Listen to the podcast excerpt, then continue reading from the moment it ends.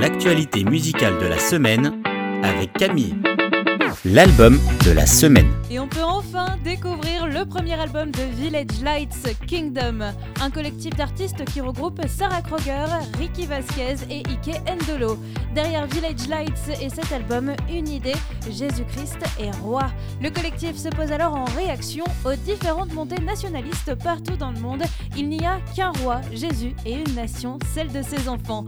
Le collectif a fait appel à de nombreux auteurs pour qu'ils puissent s'exprimer sur ce que est pour eux la royauté de Jésus.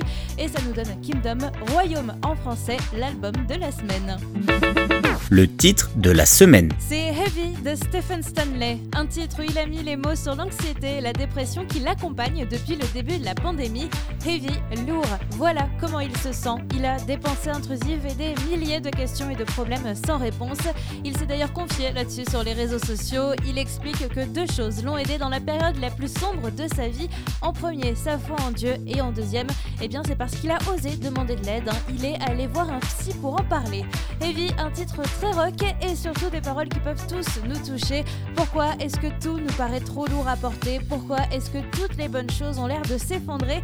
Dans les dernières phrases de ce titre, on trouve un début de réponse I surrender, je m'abandonne à Dieu, même quand ce n'est pas facile, parce qu'en te laissant mes problèmes, je suis libre.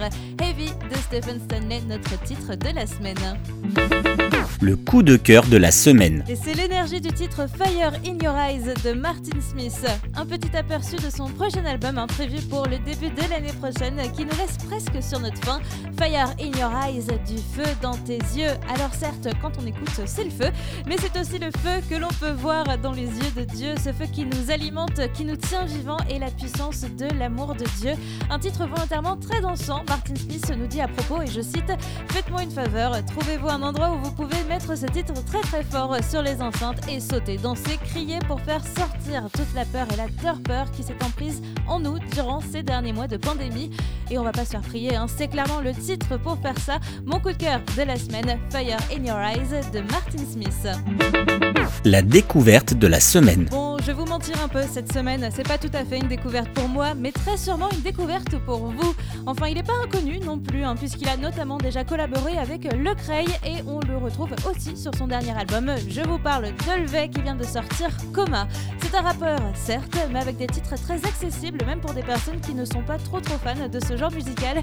Et je vous parle de lui aujourd'hui parce que la réflexion derrière Coma nous challenge tous. Il veut nous tirer de notre coma spirituel. C'est facile d'aller à l'église, de parler de Dieu dans ses titres et dans sa musique et de faire ce qui est bon, mais en même temps, on peut être tout aussi loin de lui. Un rappel plus que nécessaire. Quand on s'est endormi sur sa foi, il est toujours possible de se réveiller, de se rapprocher de Dieu. Son amour est présent sans relâche. La découverte que je vous partage cette semaine, c'est l'album Coma de Levé. L'info de la semaine. Et on connaît la liste des nommés pour les Grammy Awards 2022. Pour ceux qui ne connaissent pas, ce sont en quelque sorte l'équivalent américain de nos victoires de la musique. Et contrairement à la France, il y a des catégories spéciales qui récompensent les meilleurs titres et albums chrétiens. Une sélection cette année très tournée gospel et louange, mais c'est pas forcément pour nous déplaire. On retrouve Nathalie Grant pour le meilleur album de musique chrétienne contemporaine ainsi que Carrie Jove, Torren Wells, Israel Houghton et New Breed et Elevation Worship et Maverick City. On en retrouve certains dans les autres catégories. Un Torren Wells également nommé pour la meilleure chanson de l'année avec Hold Us Together, Elevation Worship aussi avec Jiré, Sissy Winans, Dantebo, Jonathan McReynolds, Maverick City, Tasha Cobbs, Leonard sont aussi nommés dans les catégories gospel. And the winner is réponse le 31 janvier prochain.